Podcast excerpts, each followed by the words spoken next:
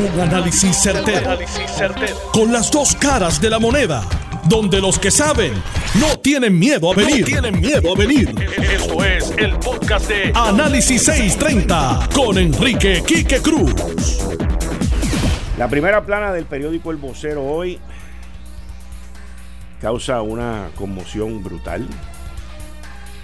Eh, unos estragos enormes.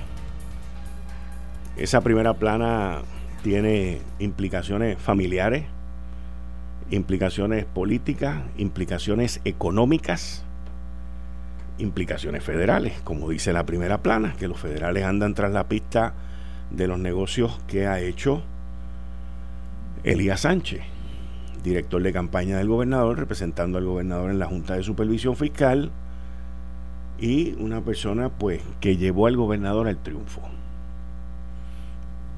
Y muy cercano al gobernador. Esto, tanto Fortaleza como el gobernador se lo esperaban. Y se lo esperaban desde la semana pasada. Esta historia se ve claramente que tomó tiempo en hacerse, número uno. Número dos, es una historia que uno no la puede leer así con rapidez y tiene que estar pendiente a todos los puntos y las alegaciones que Melissa Correa hace en esto, pero uno tiene a la misma vez que analizar la portada. Tiene que analizar, en este caso no estoy analizando las fotos porque son fotos de archivo, pero uno tiene que analizar los titulares, lo que está debajo de los titulares, y claramente se ve que es una historia que tiene más de una semana de trabajo. ¿Y por qué yo digo eso? Porque yo estoy seguro que es una historia que los abogados del periódico El Vocero la revisaron, las requete revisaron y estuvieron muy pendientes para no dejar una puerta abierta de que lo fueran a demandar. ¿Y por qué digo eso? Porque en la portada del periódico El Vocero usted ve que dice en la mira federal Elías Sánchez pero también le dan peso a lo que él dijo y a su reacción. El director de campaña y ex representante del gobernador ante la Junta Fiscal niega rotundamente haber incurrido en actos ilegales o en actos de corrupción. Pero por encima de eso dice, según fuentes del vocero, el cabildero es investigado por presuntas ofensas relacionadas a la venta de influencias en varias agencias. Y cuando uno mira el artículo, te dice en la página 3, federales indagan sobre Elías Sánchez y abajo vuelven y le dan de contrapeso las afirmaciones de Elías Sánchez, la reacción de él. No he cometido ningún acto de corrupción, afirma Elías. Pero no le ponen Elías, le ponen afirma el cabildero. ¿Eh? No ponen afirma Elías, ponen afirma el cabildero. O sea, que le dan el espacio para la corrupción, perdón, le dan el espacio para la la reacción, sorry, le dan el espacio para la reacción, pero a la misma vez le ponen el título de cabildero. Entonces, cuando uno comienza a leer la historia, la historia viene bien documentada. La historia de. Y Melissa Correa, tenemos que estar claros en algo. Melissa Correa fue la que comenzó con el destape de la investigación de Julia Kelleher en el Departamento de Educación. Y cuando yo leo esto, y, me, y créanme que me leí la historia, porque a mí me gusta leer estas cosas más de una vez porque uno siempre le saca más jugo. Y siempre hay algo detrás de algo. Y cuando uno lee esto, pues uno se da cuenta de lo bien redactado. Este artículo en específico lo escribió Melissa Correa, pero también lo supervisó y lo redactó uno o varios abogados. ¿Por qué yo llego a la conclusión? Por el detalle, por, por los puntos, por las comas, por las palabras que se utilizan. Autoridades federales indagan sobre el cabildero por presuntas ofensas relacionadas a la venta de influencia en varias agencias de gobierno, según informaron diversas fuentes al periódico El Vocero. El, el uso de la palabra presuntas ofensas relacionadas diversas fuentes, todo eso es para cumplir, cubrir. Las indagaciones sobre Sánchez, director de campaña, pam, pam, pam, se iniciaron en el distrito sur de Nueva York Y esta parte del Distrito Sur es bien importante, acuérdense de eso, porque vuelvo para atrás con algo que pasó en el Distrito Sur. Algo muy importante que pasó en el Distrito Sur hace muchas décadas. Esta pesquisa original surgió luego de licitaciones contratistas que tocaron puertas del Congreso y del FBI. Según fuentes, aquí es donde viene otra parte bien importante de esta columna, según fuentes, los agentes del FBI han hecho múltiples entrevistas con relación a Sánchez, incluso, escuchen esto, políticos del país y actuales jefes de agencia, o sea que en el gabinete de Ricardo Rosselló, gente que ha interactuado con Elías Sánchez, vamos a estar claros de eso, y políticos, no pusieron ex políticos. Al poner políticos estamos hablando de personas electas. Electas, ¿usted creen que sean populares? No creo. Electas por el PNP están cooperando y han sido entrevistados. Eso es lo que dice ahí. Esta pesquisa original surgió luego de licitadores, como les dije, según las fuentes, agentes, incluso políticos. Asimismo, han buscado información sobre cuentas bancarias y propiedades de Sánchez, quien labora, entre otros, en el bufete Wool Popper. Aquí ya entramos en la parte de Douglas Leff. Que esa parte sobre indagar información en las cuentas bancarias y propiedades de Sánchez vuelve de nuevo y tiene que ver con lo que yo le mencioné a ustedes ahorita del Distrito Sur, del Distrito Sur de Nueva York donde se origina la investigación. Y ya mismo, porque esto está hecho de una manera específica para enviar el mensaje específico a quien los federales quieren enviarle este mensaje a través de Melissa Correa con su fuente. Y aquí viene otra parte bien buena. Los investigadores indagan sobre la presunta intervención de Sánchez como cabildero en agencias del gobierno central, incluyendo el Departamento de Educación. Pudieron haber dicho el Departamento de Agricultura, pudieron haber dicho Autoridad de Energía Eléctrica, pudieron haber dicho Autoridad de Culto Alcantarillado, pudieron haber dicho 20 cosas, pero ¿qué dijeron? Incluyendo el Departamento de Educación, que es la noticia que Melissa Correa rompió con la investigación de Julia Kelleher. Y Julia Kelleher, para los que crean o piensen que Julia Kelleher está cooperando, Julia Kelleher yo entiendo que no está cooperando. A Julia Kelleher le cambiaron los abogados al bufete McConnell Valdés para dilatar todo este proceso y dejar que la cosa pase. Uno de los contratos es por un millón ciento mil pesos, que fue firmado por la entonces Julia Kelleher el 8 de agosto del 2018. Ven cómo el, mensaje está bien encapsulado, bien dedicado, bien puesto para, para que todo vaya en un patrón, en una historia. Y ahí te dan la historia de cómo es el contrato y todo ese tipo de vaina. Te dicen para salvarse cualquier tipo de demanda de Wolf Popper allá en el Home Office en New York que no son objeto de investigación, otra protección legal en este artículo. Y luego va al 24 de octubre del año pasado, donde el vocero reportó que exfuncionarios de la administración de Fortuño, Alejandro García y la presente están siendo investigados. Eso, es, eso lo tiran así como un rellenito. Y luego viene la parte culminante de, esta, de este artículo. La pesquisa neoyorquina trata sobre exfuncionarios que utilizan los contactos que obtuvieron cuando trabajaron para las referidas administraciones de gobierno y proporcionan información privilegiada sobre proyectos gubernamentales a compañías con las que tienen contratos. Ahí está. Ahí es donde está la manteca de esto. Porque yo vengo denunciando el ofrecer información privilegiada en la Autoridad de Energía Eléctrica desde hace más de un año. Desde hace más de un año. Y ahí es donde las subastas grandes y los procesos de asignaciones de dinero federal se están yendo por la borda. No estoy diciendo que con Elías Sánchez, porque en el caso de la energía eléctrica yo no he hablado de él ni lo estoy incluyendo a él en eso. Pero en energía eléctrica se ha ofrecido información privilegiada. Y el Southern District también está investigando eso.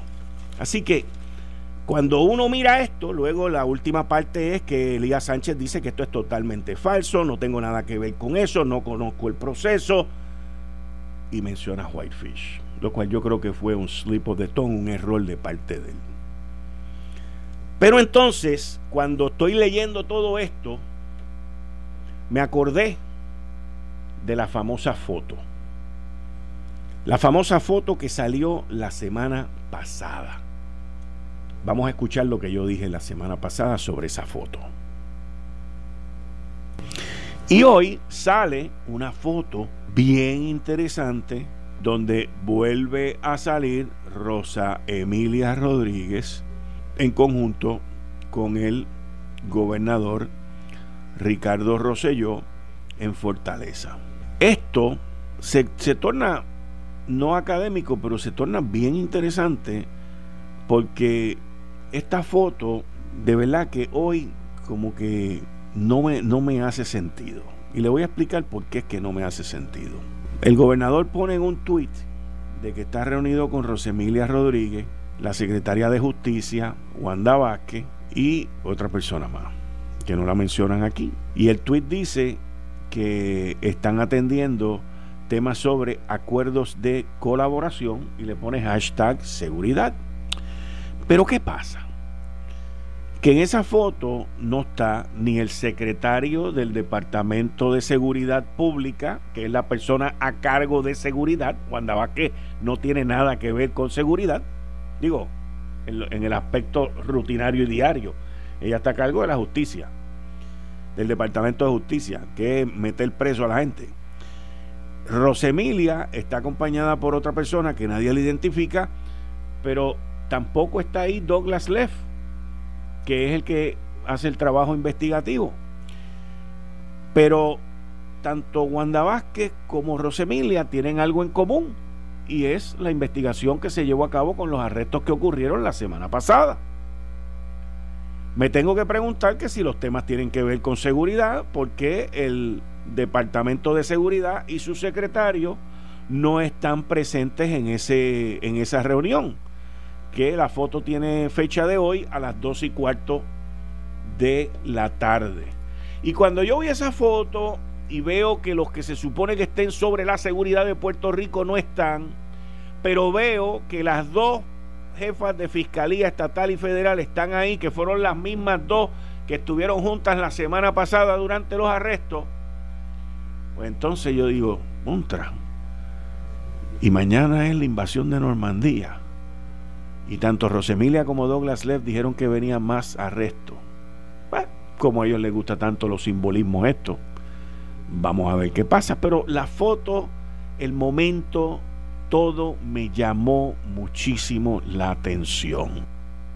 Caudo y el análisis que yo le vi esa foto que se cumple hoy era que este artículo iba a salir la semana pasada y cuando saliera el mensaje de esa foto es nosotros aquí estamos bien de los que están hablando allá en el artículo, nosotros no tenemos nada que ver con ello.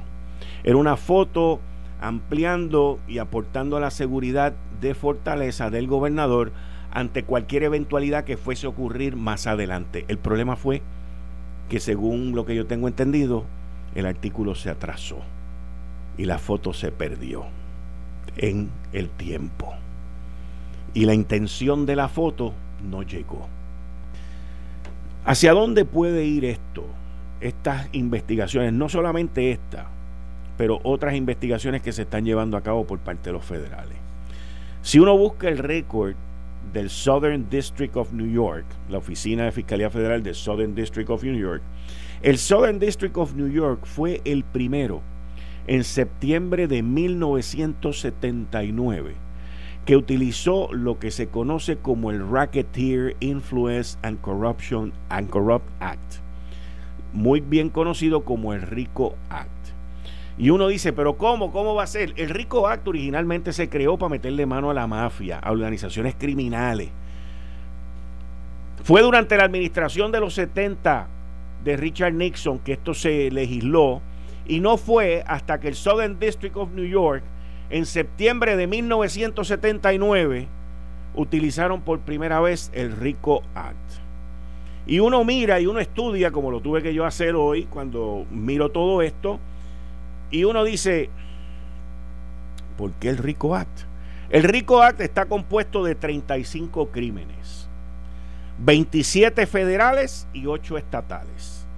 Pero ¿cuáles son los más que llaman la atención de todos esos 35 crímenes federales y estatales? ¿Cuáles son los más que llaman la atención? ¿Dónde es, dónde es que Douglas Leff y el Southern District of New York enfocan hoy en día sus esfuerzos? Evasión de impuestos, obstrucción a la justicia, el ya consabido lavado de dinero y el soborno que es lo que se conoce como bribery. Y también está lo que se conoce también como securities fraud. Y todo esto, mis queridas amigas y amigos, todos estos delitos son parte del RICO Act, utilizado y muy gustado por el Southern District of New York y por Douglas Leff. Todo, casi todo esto tiene que ver con el movimiento y el manejo de dinero. ¿Y por qué digo eso?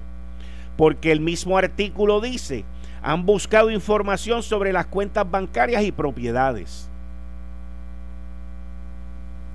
Cuentas bancarias y propiedades, manejo del dinero. Departamento de Educación, estoy seguro que a Julia Keller también le han examinado todas las cuentas y todos los dineros.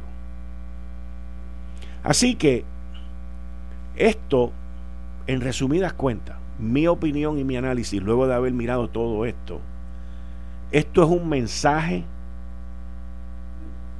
muy interesante que las fuentes de Melissa Correa y los y las autoridades federales están enviando aquí a Puerto Rico. Ahora ellos deben estar sentados escuchando las llamadas telefónicas observando los comportamientos. Esta gente tienen, tienen personal, escuchen para que ustedes entiendan a dónde llega el, el expertise, la profundidad del análisis y de la investigación de los federales. Esta gente tienen personas que, que se dedican a mirarte y establecer un profile psicológico de cómo tú contestas, de tus facciones, de que si sudaste, que si no sudaste, de que moviste, que para dónde moviste los ojos, de qué hiciste. Y de ahí ellos establecen una teoría y un concepto. Si tú estás escondiendo algo, eres parte o no parte, eres culpable o no culpable, o eres sospechoso. Y construyen esto de una manera científica. Yo me he leído y lo he recomendado aquí en este, en este programa en innumerables ocasiones, un libro que se llama Visual Intelligence, inteligencia visual, que es parte de los adiestramientos que le dan estas personas para leer las caras de las personas y lo hacen cuando están dando declaraciones en televisión, cuando están hablando por radio, lo que dicen, cómo lo dicen, en fin, todo. Y de ahí ellos buscan para dónde ir. De la misma manera que yo he buscado en este artículo las áreas y los mensajes que los federales están enviando con esto. Eso es así, señores, y eso no hay quien lo despinte. Cualquier tipo de investigación que se esté llevando a cabo tiene que ver con el Departamento de Educación. Caerá el rayo en el mismo sitio dos veces. Continúo con el análisis. Eh, estás escuchando el podcast de Noti1. Análisis 630 con Enrique Quique Cruz. Les recuerdo que un par de personas han llamado sobre el, el seminario que Atomy va a estar dando este sábado, 15 de junio, en el Hyatt Place de Manatí. En el Hyatt Place de Manatí, el número es 630-4655, ¿no? Porque llamaron aquí a control 630-4655. 630-4655. Miren, cuando yo comencé el, el análisis, le dije que esto tenía implicaciones políticas, familiares, federales y hasta estatales. Pero lo que nadie nunca piensa, casi nadie nunca piensa, es en, en el impacto que esto tiene sobre los hijos de uno, sobre nuestros padres, sobre nuestros familiares. Y ese tipo de, primera plana, como la que sale hoy en el vocero, pues si uno tiene hijos pequeños en la escuelita, en la escuela, lo, los nenes lo van a saber, los compañeros lo van a saber, los maestros definitivamente que lo van a saber. Tus padres se van a enterar y mucha gente, sea cierto o no, el impacto familiar es devastador, devastador, devastador. Solamente a los criminales profesionales no les importa nada de eso porque esa gente no tiene el mismo tipo de conciencia y de deber social que tenemos todos nosotros. Y, y, esta historia, esta historia en específico, yo me temo que no va a ser la primera y no va a ser la última, porque los federales son muy peculiares, muy peculiares en, su manera de lo que se conoce como rattle the cage, de, de mover la jaula para que el animal que está adentro se agite. Y estos son técnicas, estos son técnicas de investigación, estos son técnicas de espionaje, estos son técnicas de inteligencia, estos son técnicas de contraterrorismo, estos son técnicas de investigación. Y esto es algo muy peculiar de, de, parte de los federales. Historias como esta salieron de Julia Kelleher y han salido de otra serie de personas y van a salir de otras personas más. No tengo la menor duda. Esto es el principio de otras historias más. Porque yo estoy seguro que por las restricciones legales que tuvo este artículo para proteger el periódico de una demanda en caso de que no ocurra nada, porque cabe la posibilidad, a pesar de que se esté, se esté supuestamente se esté investigando, pues buscan esos espacios, esas palabras, ese, ese factor de protección legal. Y vuelvo y repito, esta columna, este artículo de Melissa Correa fue leído, aprobado por los abogados del vocero al igual que la primera plana. ¿Usted sabe por qué lo digo? Por lo balanceado que es. Porque le dieron espacio y esperaron por las reacciones de la persona que sale en esa portada. Y debido a eso es que yo junto, como dice Héctor Torres, el, Héctor el Marrón Torres, uno más uno es dos, aunque lo diga Baco. Y se ve claramente. Conmigo aquí está un abogado que ha estado en el ejército de los Estados Unidos, coronel del ejército, que me imagino que entiende qué es lo que yo quiero decir. Bienvenido, licenciado César Vázquez. Muchas gracias, Quique. Como siempre, eh, gracias por la invitación. Saludos a los eh, compañeros allá en el área técnica, saludos a los que nos escuchan. Eh, buenas tardes otra vez. Buenas tardes, César. Bueno, tú oíste mi análisis. Mira, yo escuché tu análisis y es un análisis que es comedido. Uno, uno cuando salen noticias de esta naturaleza, hay que tener un gran cuidado como uno eh, eh, públicamente, y, cuando digo públicamente, más aún por radio, se expresa eh, respecto a las circunstancias que, que presenta el artículo. porque la tendencia es al sensacionalismo. exacto, y a especular, a tratar de, encontrar más allá eh, de lo que dice la propia noticia. Eh, yo personalmente he sido, en los años que llevo, eh, he tenido la, el privilegio de hablar, de, hablar en, por radio o de comentar por radio asuntos políticos públicos de carácter criminal, carácter penal, pues siempre como abogado y como persona tiendo a, dejar que eh, sea la evidencia en su momento eh, la que determine y hable con, el, con la certeza que se necesita para entonces uno poner un sello eh, sobre la persona o las personas que hayan estén en ese momento siendo de alguna forma señalados o de quien se esté comentando. Esa noticia de hoy igual que salió, igual que la noticia de la semana pasada de los, de los eh, eh, arrestos, eh, en la cual se arrestó al funcionario este de la, del Senado de Puerto Rico, pues se presta para que todos los que tienen esa morbosidad por la publicidad y todos los que están tratando de agenciarse eh, ventajas o ventajerías políticas, pues se pongan las botas y, usted escucha hasta eh, eh, por las redes sociales y en el radio comentarios de que estas personas ya son culpables, punto. metan los presos y voten la llave. Y eso no es así.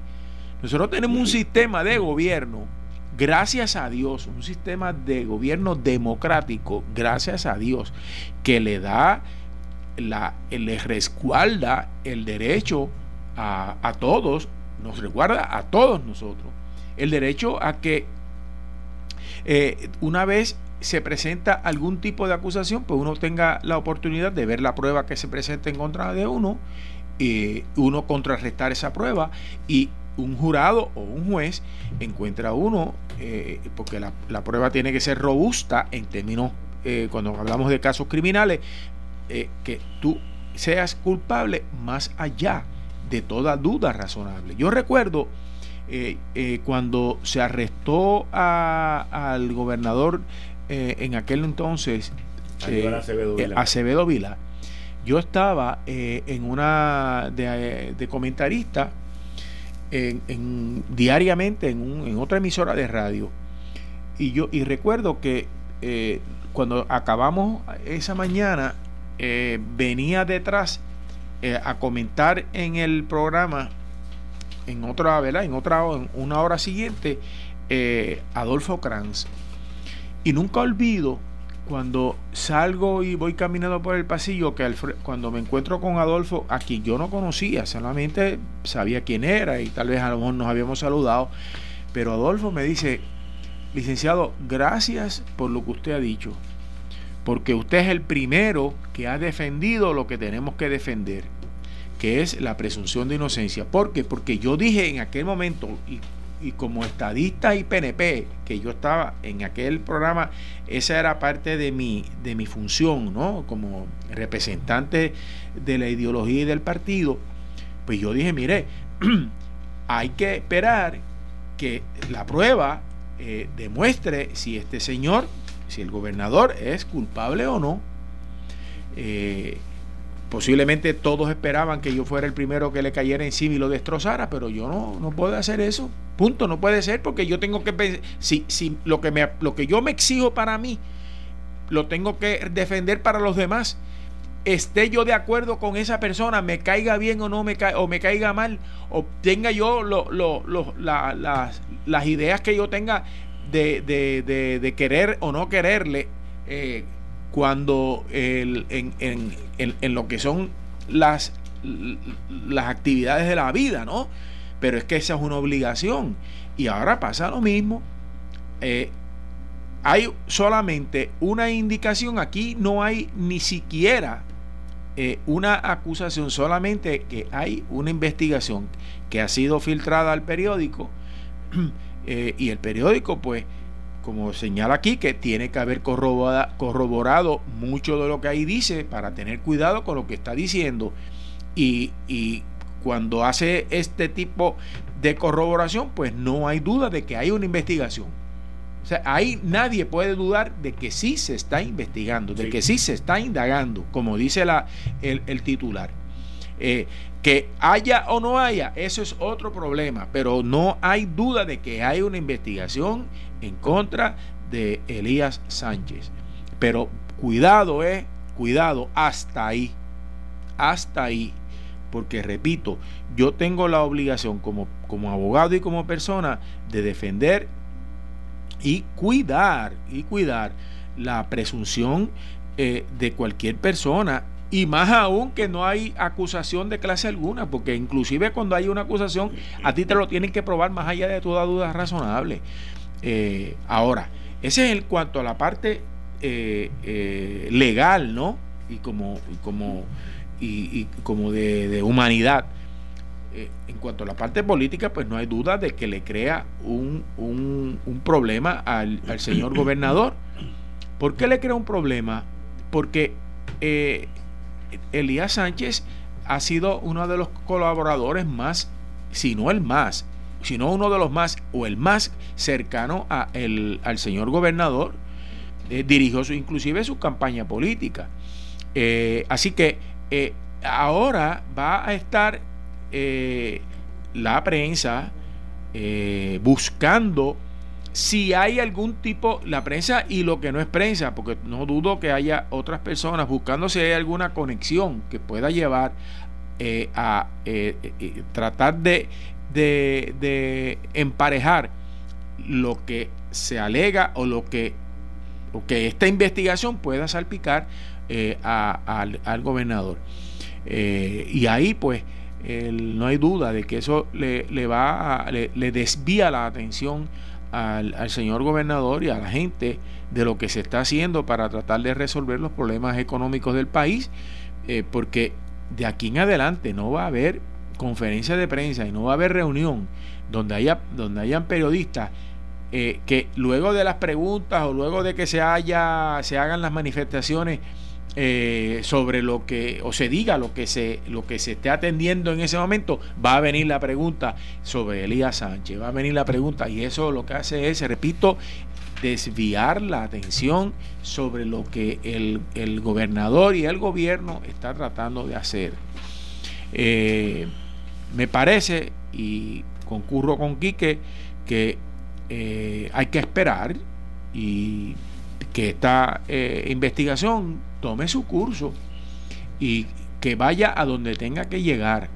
Eh, bien dijo el gobernador esta mañana o en algún momento del día que la ley está para todos. Eh, aunque Donald Trump eh, no lo crea, pero la ley está para todos. Y, eso pues incluye a, a, Elías Sánchez, igual que me incluye a mí, igual que nos incluye a todos los que estamos aquí. Hay que esperar, sin ser, repito, abusadores sin necesidad y a tratar de, de asesinar la reputación si, si nada ha habido hasta este momento. Estás escuchando el podcast de Noti1. Análisis 630 con Enrique Quique Cruz. Continuamos con el licenciado César Vázquez y se nos une ahora el licenciado Francisco González. Bienvenido, Paco. Gracias, Quique. Saludos a ti, saludos a César, saludos a Serra, al equipo y a todos los redes escuchar. El próximo tema. Eh, si me permites un segundito, porque yo venía escuchando el programa de radio de Camino para acá y quería comentar. Adelante. Eh, sobre la primera plana. Sí, sobre la primera plana. Eh, lo que yo quiero recalcar aquí, que yo. O sea, esto es un rumor. El artículo es de verdad un rumor sobre una posible investigación a Elías Sánchez. Eh, la única fuente que de verdad puede corroborar ese rumor es Fiscalía Federal y Fiscalía Federal lo que lo fue el, no podemos ni confirmar, ni negar, ni nada. Así que aquí lo que estamos viendo es un rumor. En mi experiencia hay elementos de la prensa que les encanta eh, hablar sobre rumores sobre Elías Sánchez y eso. Este, yo estoy de acuerdo con lo que tú dices de que hay que darle tiempo al tiempo a ver qué es lo que va a pasar. Este, pero por el momento, esto es un rumor. Eh, no es como cuando incautaron las computadoras en la torre municipal del San Juan, que eso ya no era rumor. O sea, ahí hay una investigación federal sobre San Juan, eh, que todavía está corriendo, todavía no ha llegado a su, su conclusión. Eso es más que rumor. Aquí lo que estamos viendo es un rumor. Y yo también tendo a, ahora mismo, como está la situación, Donald Trump, presidente de los Estados Unidos, eh, es una posición peculiar en cuanto a Puerto Rico. porque Donald Trump no le gusta que se discuta mucho a nivel nacional el tema de Puerto Rico, porque para bien o para mal, injusto, justo o injustamente, Donald Trump no cae en la mejor percepción en ese momento y Donald Trump ha dado una narrativa de que el problema no es la ayuda federal a Puerto Rico, sino son problemas locales en Puerto Rico. Correcto. Eh, que es un problema de corrupción en Puerto Rico. Específicamente la corrupción. Específicamente la corrupción. Eso lo viene eh, diciendo desde octubre 16 del 2017. Llevan eso. Inclusive cuando estaba hablando del muro, lo que decía era, bueno, pero es que es mejor coger los chavos para sacarlos de Puerto Rico y meterlos aquí, porque es que allá tienen los problemas de corrupción. Nadie puede negar que han habido problemas de corrupción, así que, pero mi opinión personal en cuanto a Puerto Rico es que la gran mayoría de los servidores públicos son gente honrada, fajona, que, no están en eso, pero sí hemos tenido algunos incidentes de corrupción, eso no se puede negar. Pero yo creo que en este momento Donald Trump está tratando de darle un spin a la situación y cualquier historia que pueda tener de alguna manera algo que ver con corrupción en Puerto Rico, eh, yo creo que él está tratando de, de, impulsar eso. Y es un presidente que no tiene problemas con presionar a su Departamento de Justicia, así que yo en estos casos de corrupción que están saliendo ahora mismo de Fiscalía Federal, los estoy cogiendo con un poquito de grano de arena, de, grano, ¿cómo es? Grano de sal. Eh, porque la, la, realidad es que esto es, hay presión de parte del Ejecutivo para impulsar cualquier cosa que pueda, pueda olerse o parecer o darle la impresión de corrupción en Puerto Rico, lo están tratando, aunque no haya evidencia, aunque no haya, y lo estamos viendo. Eh, así que yo creo que en ese, en esta situación, este rumor que está surgiendo, hay que verlo en ese contexto también. Lo que vemos ahora mismo es un rumor, hay que darle tiempo al tiempo. Vamos a ver qué pasa. Yo he escuchado también, eh, más o menos lo que tú acabas de decir ahora, que hay mucha presión de Casablanca. Eh, que ni y ni siquiera tienen que hacer cargo. No, no tienen que tener evidencia. simplemente dame algo con que poder vender la narrativa. Correcto. De que. Sí, o sea, yo lo he escuchado. Y también lo escuché cuando le cayeron atrás en el mismo periódico El Vocero con la investigación con la alcaldesa Carmen Cruz y todo ese revolú. Pero ese era más, más fuerte porque había una persona que demandó y que dijo cómo era el esquema y la alcaldesa terminó sacando al tipo que estaba a cargo del departamento de compra. Ocuparon pisos completos de la torre pisos municipal. completos, hicieron allanamientos y todo ese tipo de cosas. O sea, eh, y ahí tampoco ha pasado nada. ¿Ok? Ahí no ha pasado nada. Nada de nada. Aparte de lo, de lo que todos sabemos. Pero eh, la, teoría de Trump, yo la he escuchado y, la, y me la volvieron a decir esta mañana cuando estábamos hablando y estamos hablando de fuentes completamente independientes que no, mira, también para que sepa, esto está corriendo y de que hay mucha presión de Casa Blanca y todo el mundo apunta al famo a la metáfora del puño. ¿Ok? Todo el mundo apunta a la metáfora del puño. El, presidente. Ahí, ahí yo federal. Bueno, está bien, pero yo te estoy diciendo, o sea, eh, conjugamos en un sitio, pero no en el otro. Pues está bien, yo no tengo problema con eso. Pero, o sea, eh, eh, una de uno de los comentarios que me hicieron fue el gobierno federal, el presidente y el gobierno y Casablanca, porque fue el presidente y Casablanca, no van a dejar que esta gente se zafen con el chistecito del puño. Eso fue lo que ahí me dijeron. Pero lo que pasa es que también la narrativa de Donald Trump, y cuando digo narrativa de Donald Trump, ¿sabes? Esto es un presidente que es que depende más de la historia que él pueda vender a la sustancia que pueda ofrecer de verdad. Y esa narrativa que él lleva tratando de vender, ese spin que él ha estado dando de dar, viene desde mucho antes del comentario del gobernador. Y lo he dicho aquí contigo también, el comentario del gobernador no ocurrió en el vacío. Fue en reacción a un comentario del presidente. Eh, así que yo, que si esto viene precisamente por el puño o no, yo no lo creo. Yo creo que esto viene de mucho antes de allá. Yo creo que esto en parte es porque el Trump necesita poder justificar a nivel nacional lo que a nivel nacional por lo menos la percepción es que fue una respuesta eh, retrasada, una respuesta torpe de nivel federal a la emergencia que estábamos teniendo con el huracán María. Y la manera en que él puede justificar eso es, no fuimos nosotros, el problema es allá. Y eso viene desde mucho antes del puño. Y el puño inclusive no ocurrió en el vacío, vino en reacción a un comentario de Trump. Pero independientemente de qué vino, si fue el huevo, la gallina, lo que sea, la realidad es que este es el contexto en que están ocurriendo estos rumores.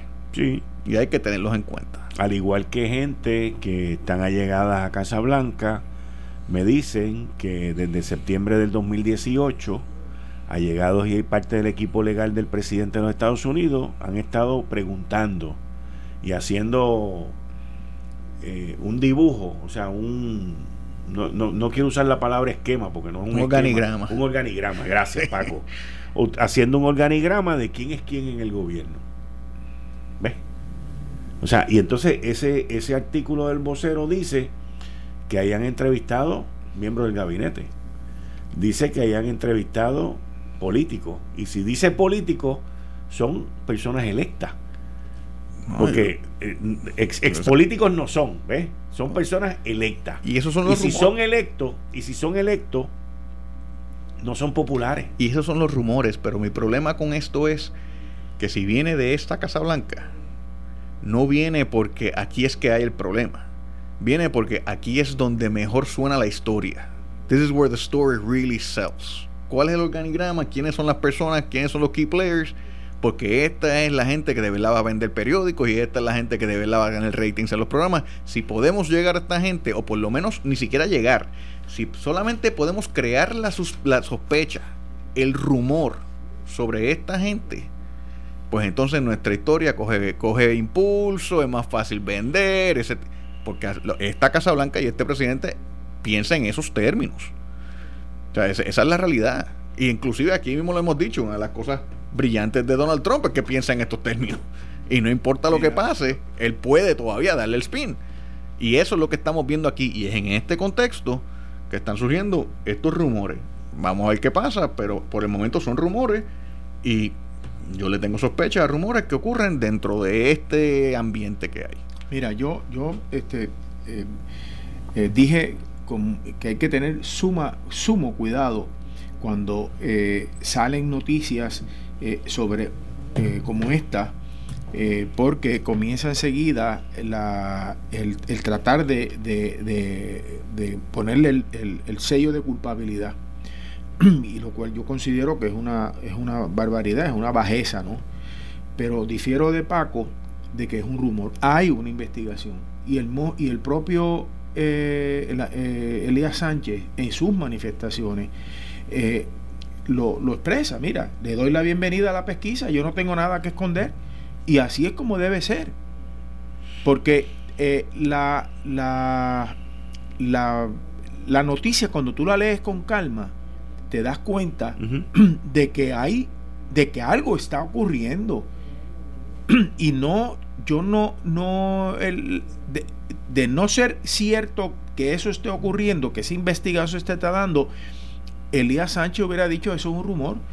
Elías Sánchez dijo, mira, yo... No, ese fue el primer comentario que hizo. Eso fue que llevaron un chisme. Eso fue su pero, primera reacción. Pero que es un chisme, pero, eh, pero de que el chisme ha provocado la indagación. yo no digo que... que ah, Comprende, yo no digo que, que, hay sustancia en la... En pero de que lo que, ha, lo que llevaron provocó la indagación, la investigación. Pero es que cuando tú le... mira, y entonces fíjate lo que pero, pero de ahí a que haya sustancia en, en, lo que llevaron es otra cosa y él, lo, y él lo manifiesta.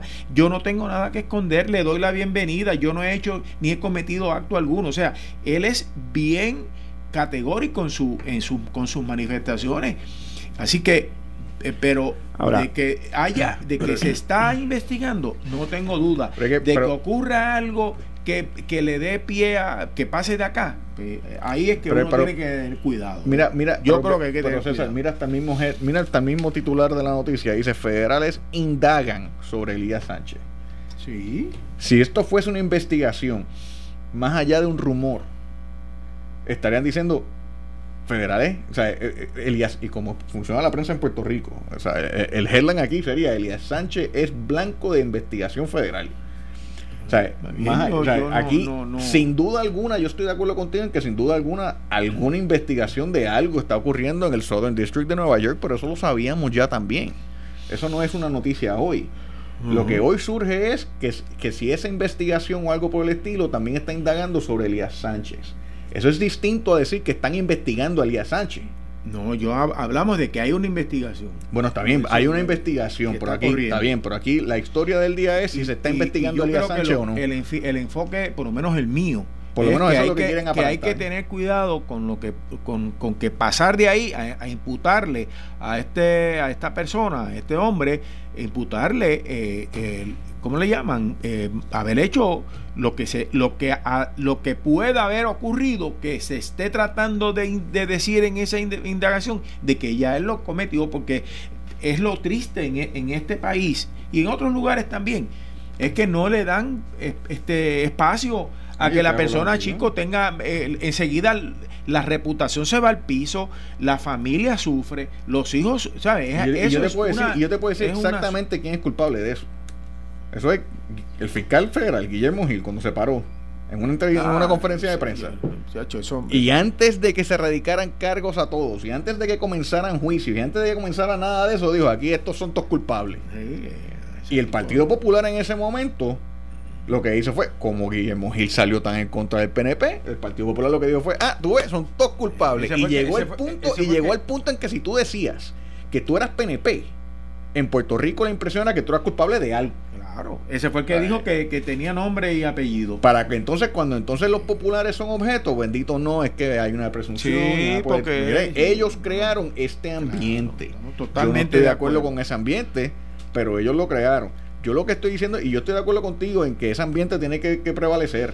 Y yo que esa, eh, que esa presunción tiene que sostenerse. que cuidar, lo que pasa es que yo voy más allá. Yo lo que pasa es que lo que he escuchado todo el día en los comentarios y en la prensa y en Twitter y eso es investigan a Elías Sánchez. Ah, y eso no, es lo que dice el artículo.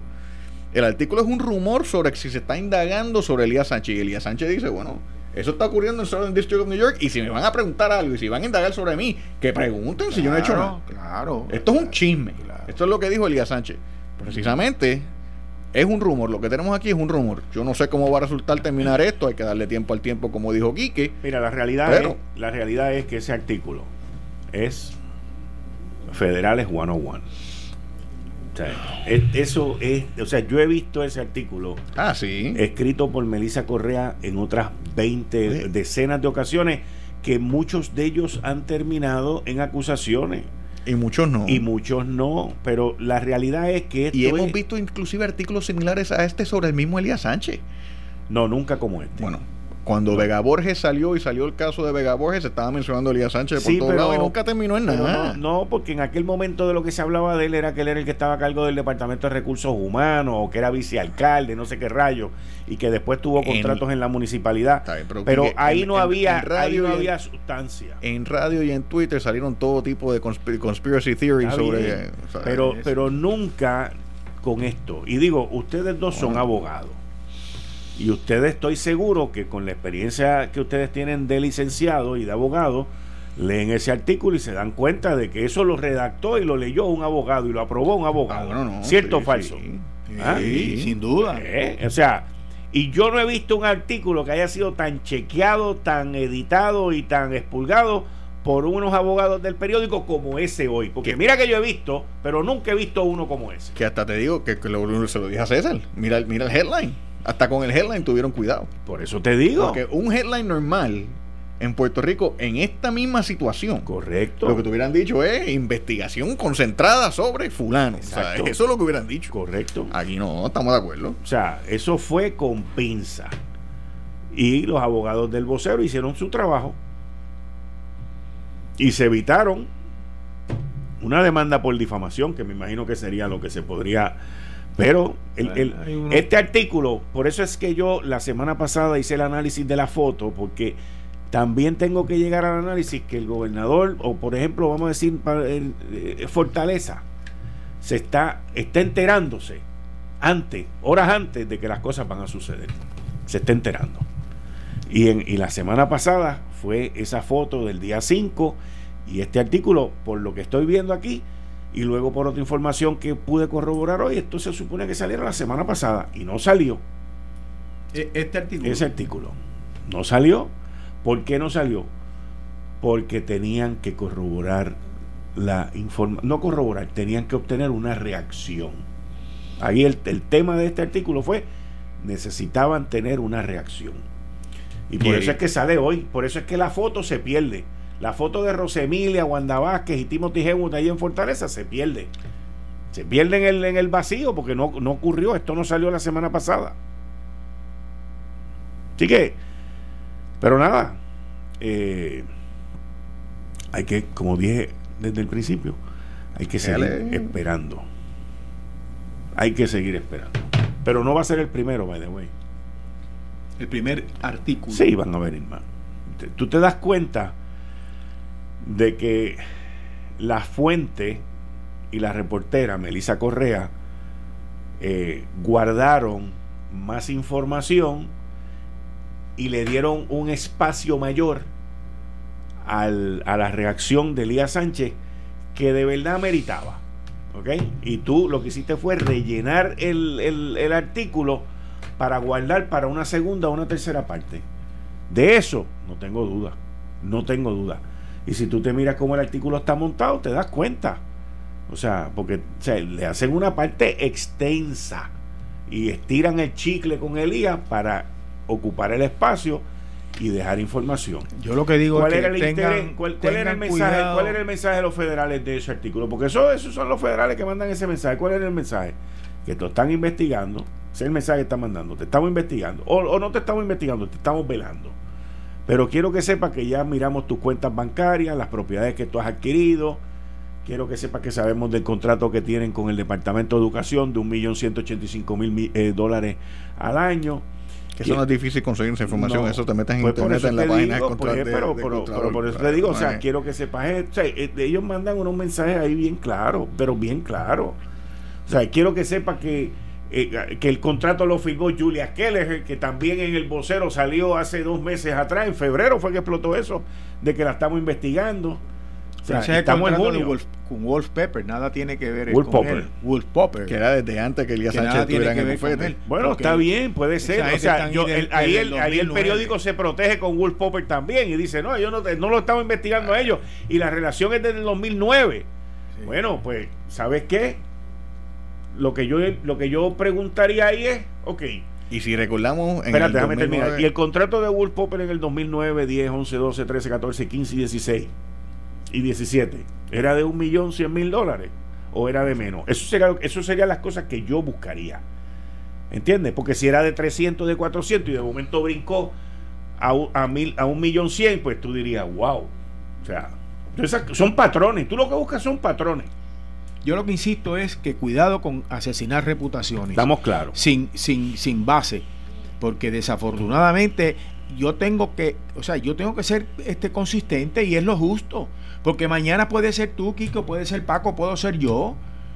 Con, una información que lleve alguien, que lleve algunos documentos que le, puedan crear alguna credibilidad. Eh, eh, sabe Dios cómo, cómo este, eh, redactada o cómo levantada.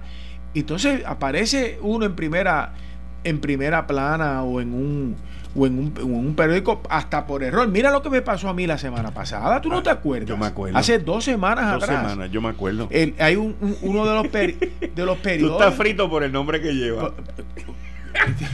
Y gracias a Dios que no es nombre. Gracias a Dios que no es, que no es nombre y profesión. Porque si fueras médico estarías bien chavo también. Exactamente. Aparece una noticia en, en, el, en, el, en uno de los periódicos.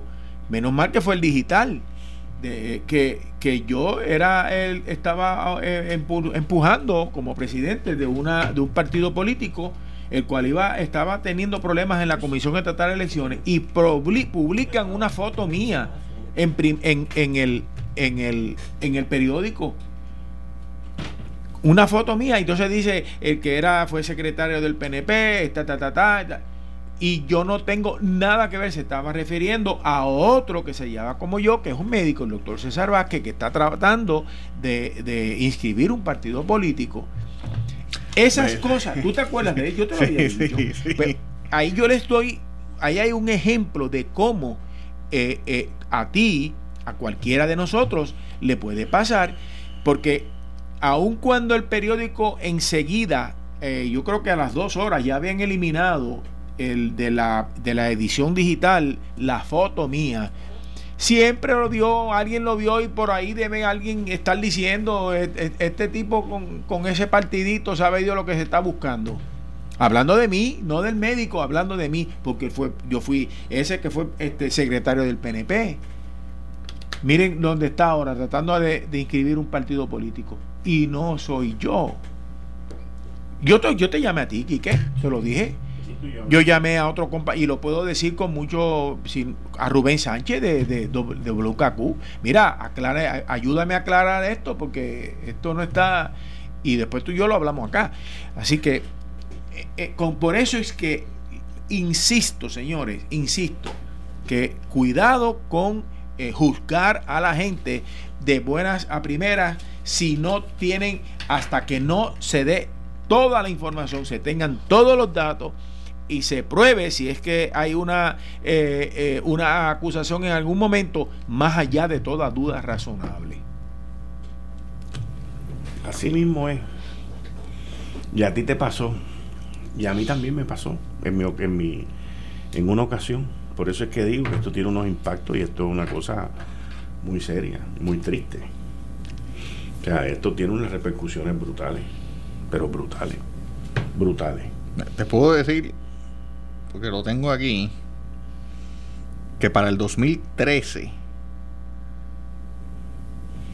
ese bufete tenía ya un contrato de 1.380.000 con el Departamento de Educación.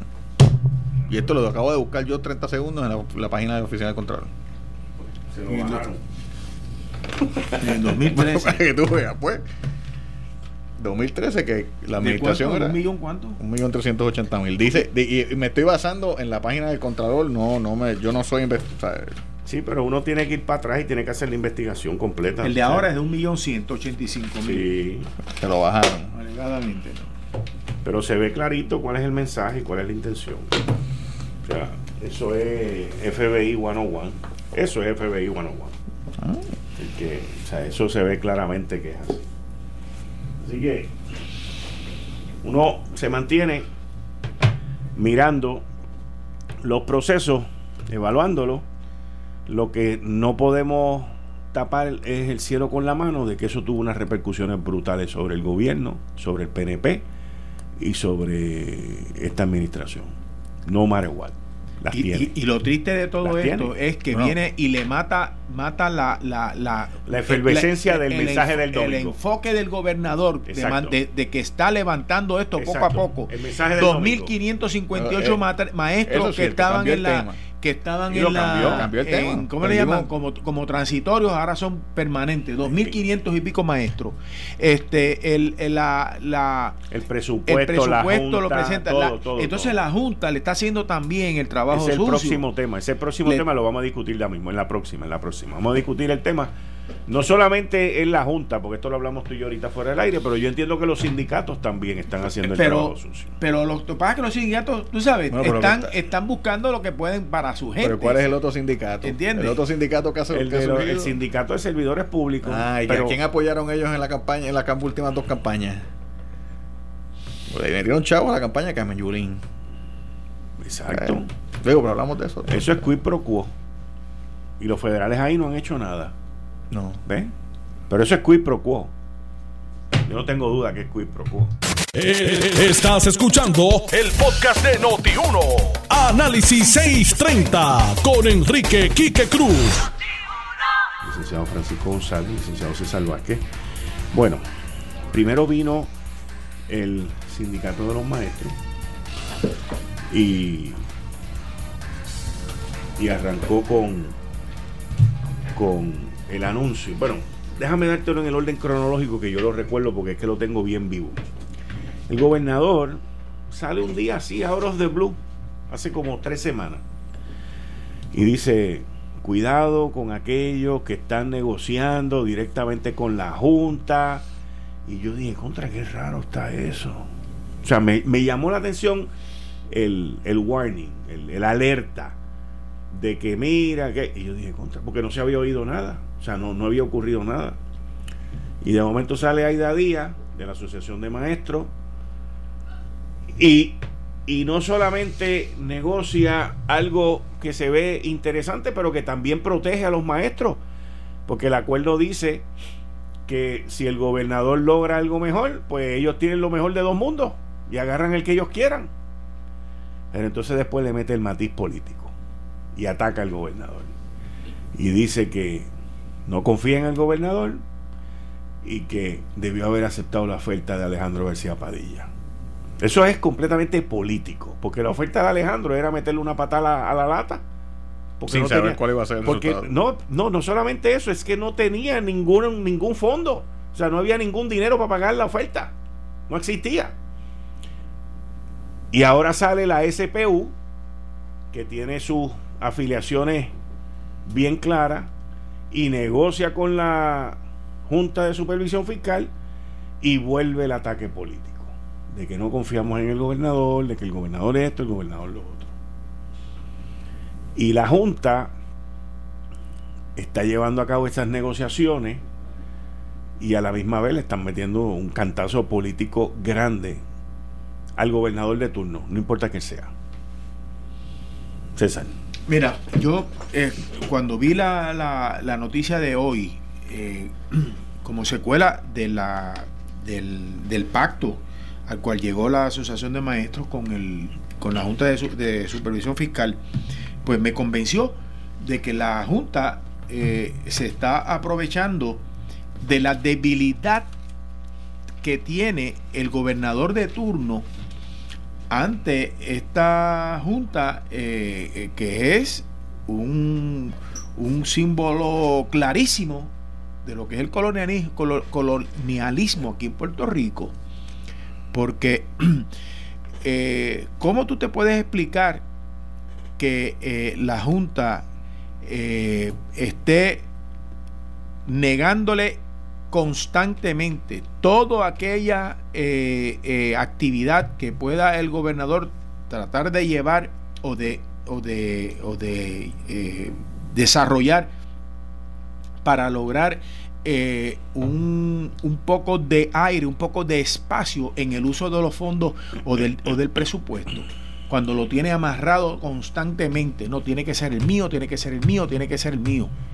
Y entonces tiene que ser el mío y tú no tienes un centavo para que esto y tú no cada centavo que vas a gastar tiene que ser conmigo, tienes que preguntarme a mí, pero por otro lado va y se pone a, negociar con, los sindicatos, que yo entiendo que los sindicatos están haciendo lo que, lo que, lo que eh, es, lo correcto o lo, o, lo, beneficioso para su gente, buscar lo mejor ante la situación que está eh, en la cual está el país. Pero lo que es lo que está haciendo la Junta, le está diciendo al, a Puerto Rico, yo puedo, el gobernador no puede. Yo puedo, yo tengo el dinero, yo te lo puedo eh, eh, eh, ir, yo te lo puedo garantizar, pero el gobernador no te lo puede garantizar. Y lo mismo, eso pasó con la Asociación de Maestros y ahora pasa con esta, con, con el SPU y el acuerdo que, que, han llegado, que es un acuerdo que cuando tú lees, parece ser excelente. Es como si fuera una garantía que necesitaban todos, todos, todos, todos, estos empleados para poder decir, gracias a Dios tengo un, alivio. ¿Por qué? Porque lo que dice la Junta, yo te lo garantizo, pero el gobernador no, porque el gobernador tiene que venir a donde mí para yo decirle sí, te concedo que puedes tú negociar, etcétera, etcétera, etcétera. Pero yo entiendo. De eso es que se trata. O sea, yo, en, mi opinión, yo entiendo que eso lo debieron haber hecho los dos, no uno solo. Ahí es donde yo entiendo los dos qué? Bueno, la Junta y el gobernador. Ahí es ah, donde yo entiendo que la Junta pero la Junta no. La Junta, se está, la Junta se está, en esa. La Junta se está desquitando de lo no, pero es que aunque te desquite, te estás metiendo en gobernar. Ah, bueno, eso lo están haciendo desde que llegaron. No, no, no, pero ahora se ve más. O sea, yo dije que aquí todo esto cambió cuando salió la decisión del Tribunal de Apelaciones de Boston, especialmente por las expresiones que hizo el juez hmm, Torruella. Torruella, gracias. El juez Torruella que dio, o sea, lo puso así por escrito claramente que el gobierno, digo que la Junta todavía no había utilizado todos los poderes que le daba la ley promesa y que podían hacer más de lo que habían hecho hasta ahora. Eso fue un game changer. Y de ahí estamos viendo todas estas cosas que están pasando. Paco, ¿cómo tú lo ves? Ah, yo le dije la semana pasada que la Junta, el gobernador desde 2017 ha establecido como prioridad para él proteger las pensiones de los retirados. Eh, de alguna manera ver que se paguen y de alguna manera ver que se pueda pasar por todo este proceso de reorganización, de reorganización sin tocar las pensiones. Eh, ahí empezó el PSU, el PayGo, que eso empezó temprano en el 2017. Eh, lo del Ley 80 tuvo que ver con eso. Eso era parte de la negociación que estaba tratando de hacer el gobernador con la Junta para poder llegar a, lo a, poder que se garantizara el pago de las pensiones. Y ahora estamos en esta situación acá. El gobernador lo que ha dicho es, y yo entiendo que la posición del gobernador, lo que está diciendo César, la posición de la Junta es eh, es un poquito más fuerte porque la realidad es que ellos controlan the, purse, tú sabes, la, la, la, bolsa. La, bolsa. Eh, pero la realidad es que el gobernador establece la política pública y el gobernador ha establecido la política pública de que hay que proteger y garantizar el pago de las pensiones. En los dos años que han ocurrido hasta ahora, que se, ha implementado el PayGo, eh, que se han protegido esas pensiones, la realidad es que hemos visto, este año vamos a ver cerca de mil millones de dólares de eh, exceso a lo proyectado, ingresos en exceso a lo proyectado. Hemos visto números mejorando en cuanto a empleo, menos desempleo, más personas trabajando. Hay mejores índices económicos en ventas, en básicamente todos todos los campos que, importan, venta de auto, venta de cemento, venta de eso. Eh, hay crecimiento económico por la primera vez en casi una década. Así que, decir que es que no se puede hacer esto porque entonces va a caer la catacumba aquí va a caer. Por dos años se ha hecho y, ha dado buenos resultados. Pero entonces tenemos esta situación de que la Junta quiere negociar y la Junta va a bajar las pensiones. El gobernador lo que está buscando es poder negociar de una posición de, de fortaleza. De, ¿Negociar con, quién? Negociar con la Junta el asunto de las pensiones. Y por eso es que en parte ellos les dicen, no negocien ustedes, porque si negociamos nosotros todos juntos acá, y yo puedo, y podemos nosotros Estamos dar un frente unido contra la Junta, nuestra posición colectiva va a ser más fuerte. Lo que la Junta ha hecho. Eso es como si Trump le dijera a China y a Rusia: vamos a negociar juntos para ver qué vamos a hacer con Venezuela. La misma vaina, no van a lograr ningún tipo de acuerdo porque cada uno tiene un interés. Y aquí los sindicatos, pues tienen sus intereses que no van en línea con el gobernador que está de turno. Esa es la realidad. pero de hecho, Estados Unidos sí le ha dicho a China, por ejemplo, con Corea del Norte, vamos a negociar juntos tú y yo con Corea del Norte para ver cómo bregamos, y China sí ha cooperado. Eso. Hay circunstancias en que aún esas diferencias en, esa, se pueden... En esa sí, pero en esta no. Yo entiendo tu punto. Pero, tu punto es válido con Corea del Norte y Corea del Sur y China, pero no con esto. Bueno, está bien, pero con esto aquí lo que estoy diciendo es, lo que el gobernador dijo fue, si podemos negociar con un frente unido, nuestra posición es más fuerte. Lo que ha hecho la Junta, y lo dije la semana pasada, es identificar aquellas uniones identificar aquellos sindicatos con menos solidaridad con el gobierno y con el resto de los empleados públicos. Eh, porque inclusive la de, la esta tampoco cubre todo, hay otros sistemas de, de, retiro que todavía están por verse, ahí están maestros y el otro, pero todavía hay por verse lo demás, y lo que están buscando es quién tiene menos solidaridad con la gesta del gobierno y con la gente del, colectivo. y ellos se están prestando para esto. Exacto. Porque ese es el problema. Porque cuando tú estás en una, en una situación como esa, tú reclutas al enemigo de tu enemigo. Tu el enemigo de tu enemigo es mi amigo. Sí. ¿Eh? Mira, cambiando el tema, eh, y tengo aquí hoy al doctor, porque él tiene un doctorado en historia, es Ángel, en historia, ¿verdad?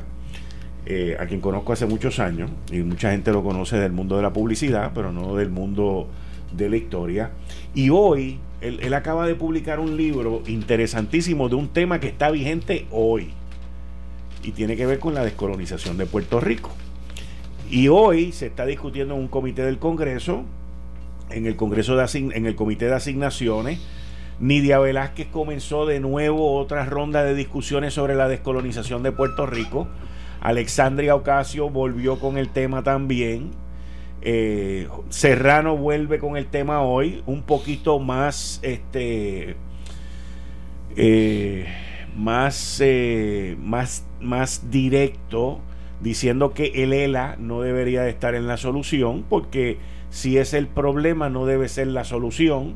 El Partido Popular Democrático y su presidente Aníbal José Torres hoy hacen unas declaraciones sobre lo que ocurrió en el comité de asignaciones de la Cámara de Representantes, diciendo que como presidente del partido quiere dejar meridianamente claro que primero le corresponde al pueblo Estado librista y popular determinar los entornos, los contornos de una propuesta de desarrollo de Estado libre asociado que recoge el sentir colectivo.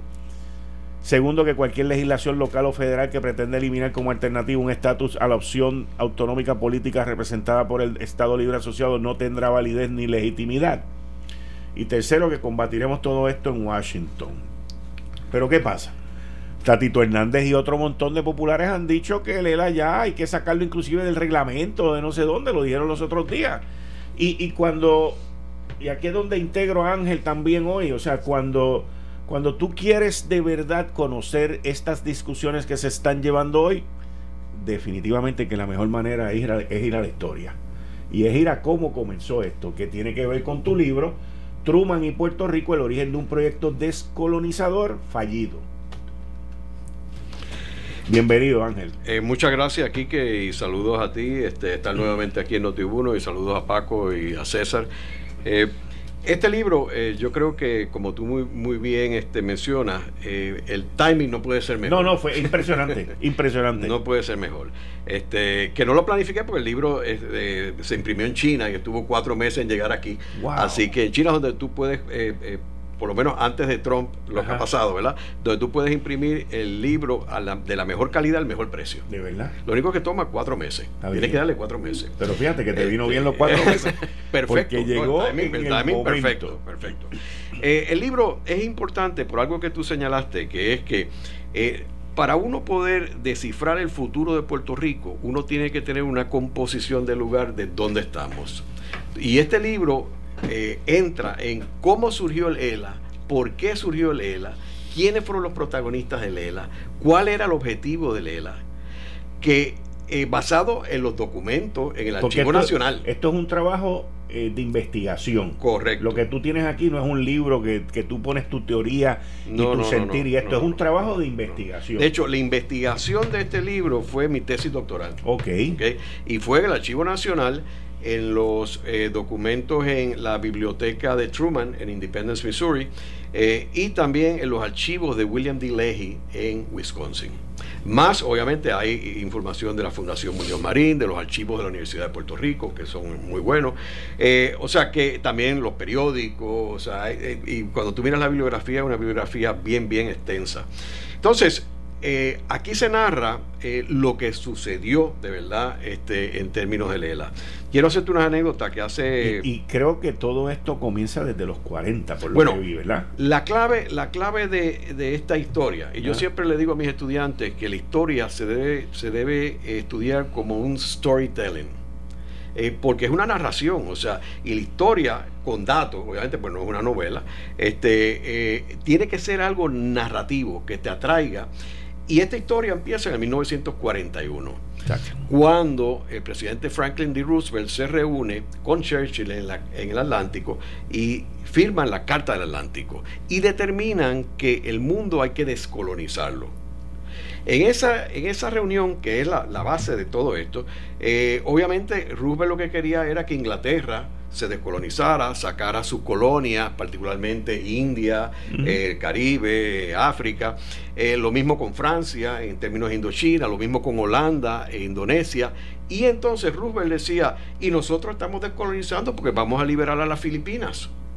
Interesante, yo menciono en el libro que después le preguntaban a Roosevelt, ¿y Puerto Rico? Entonces él decía, como yo dije, o sea, estamos descolonizando Filipinas.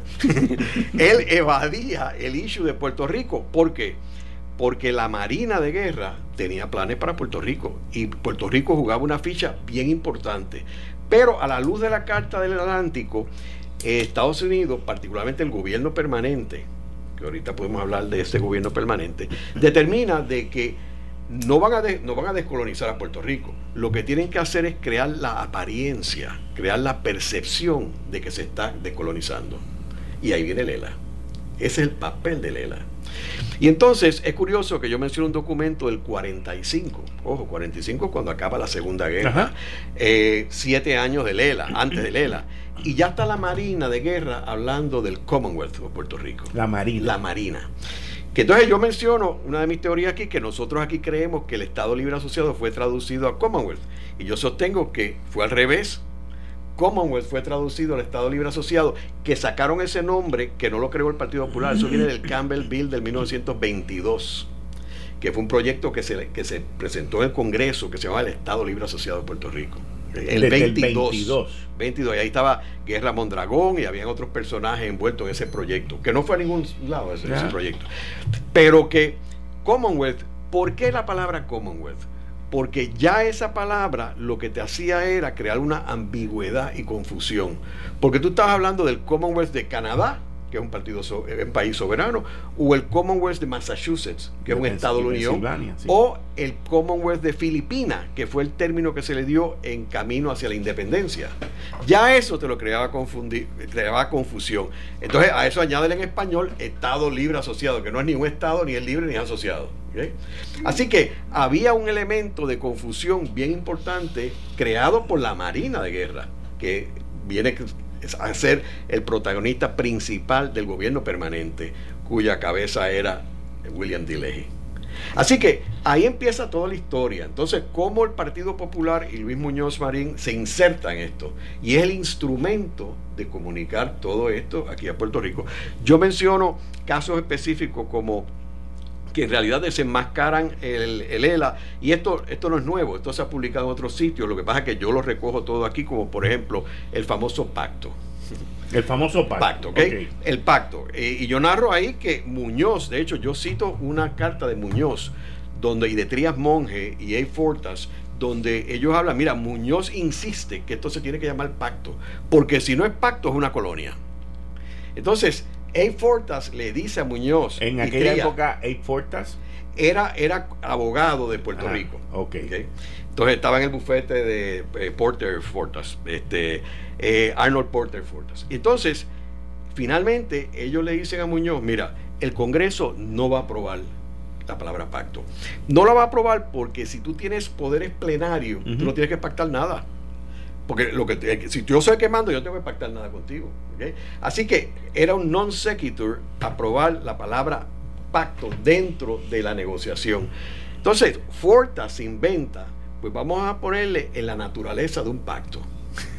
Entonces, Muñoz compró eso, el Congreso compró eso. Entonces, yo digo en arroz y habichuela lo que significa en la naturaleza un pacto. En la naturaleza un pacto lo que significa es que es como si fuera un pacto, pero no lo es.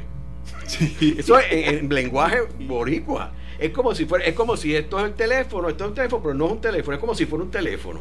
Entonces, ¿qué pasa? Oye, y es así porque si fuera pacto, tú no tienes que decir en la naturaleza un pacto, ¿verdad? tú dices un pacto. Eh, tú dices un pacto. ¿Y por qué no lo dices? Pues no lo te lo dejan decir. Entonces, eso, eso es un truco. Es un truco, este, un truco publicitario. Sí, sí, sí, sí, este, También yo menciono lo de la sección 20, cuando ellos enmiendan la sección 20, el Congreso. Una constitución es la última expresión de un pueblo. Una constitución no puede ser revisada por un tercero y el Congreso arbitrariamente revisa la Constitución y elimina la sección 20. Yo menciono otro caso aquí, como por ejemplo la inauguración del ELA, julio 25 de 1952. Cuando se aprueba la enmienda y se, revisa eh, la constitución y se quita la sección 20, el Congreso dijo, esto tiene que estar aprobado por el pueblo de Puerto Rico. ¿Qué pasa? Muñoz, ante esa situación, tiene que convocar la Asamblea Constituyente para revisar la constitución que había revisado el Congreso. Entonces, ¿qué pasa? Eso tiene que ser aprobado por el pueblo de Puerto Rico. Y él y el Partido Popular no se atrevió a llamar otro referéndum para eso. Así que, ¿qué hicieron? Cogieron y le pusieron esa, esa nota, de esa, esa ratificación de la aprobación de la nueva constitución en las elecciones de noviembre del 52. ¿Qué sucede? Pequeño detalle. Que quiere decir que aquí se inauguró Lela en julio 25 del 52 y no estaba aprobada. No estaba aprobada, se aprobó a posteriori en noviembre. Y en ese juego jugaron los americanos, la Marina, todo el mundo y celebró. Tenemos el ELA, la celebración y no estaba aprobada. Eso, digo, eso, eso, eso, eso eh, digo, eh, eh, es un acto. Celebramos, y, y, celebramos el 25 de julio. Y era porque querían usar esa fecha para neutralizar lo de la invasión en Guánica del 25 de julio. Este, así que como esto, vas a ver unas cuantas historias, vas a ver el rol de Félix Benítez Resach, un personaje siniestro, interesantísimo, eh, que sale en el libro. Eh, Leji, te hago un, cuento sobre Leji, que Leji, interesante, es ignorado en los libros de historia de Puerto Rico. Leji le mencionan una oración que fue presidente de gobernador de Puerto Rico. Este en caso, estoy hablando de Morales Carrión, estoy hablando de Fernando Picó, este, el mismo este, Ayala y Bernabe, el mismo Trías Monge. Es ignorado. Tocqueville en su memoria lo que dice de Leji es que era, era el gobernador porque Franklin D. Roosevelt tenía un soft spot con los almirantes. Lo liquida así. Y este personaje, un personaje importantísimo. Y te hago esta anécdota cuando eh, yo estoy eh, dando clases en la Universidad de Yale y entonces estoy en, en uno de los colleges que se llama Jonathan Edwards y ahí hay una, unas cenas este, de unos fellows yo soy miembro honorario de esos fellows. Yo estoy en esa cena y esa cena son más o menos como 70, 80 personas, la mitad son profesores retirados de Yale, hay uno o dos premios Nobel. Eh, la otra mitad son profesores, estudiantes, miembros de la comunidad New Haven.